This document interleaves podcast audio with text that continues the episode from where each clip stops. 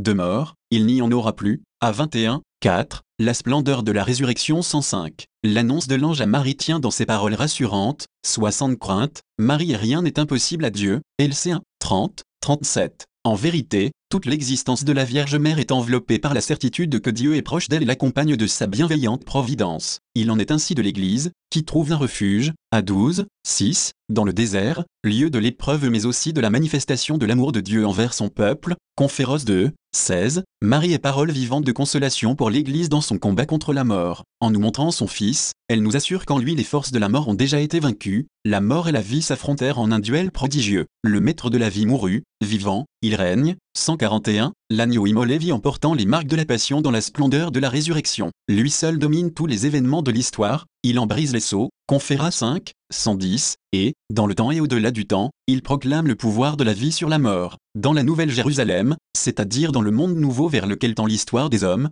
de mort, il n'y en aura plus, de pleurs, de cris et de peines, il n'y en aura plus, car l'ancien monde s'en est le accent aigu, à 21, 4. Et tandis que, peuple de Dieu en pèlerinage, peuple de la vie et pour la vie, nous marchons avec confiance vers un ciel nouveau et une terre nouvelle, à 21, 1. Nous tournons notre regard vers celle qui est pour nous un signe d'espérance assurée et de consolation, 142.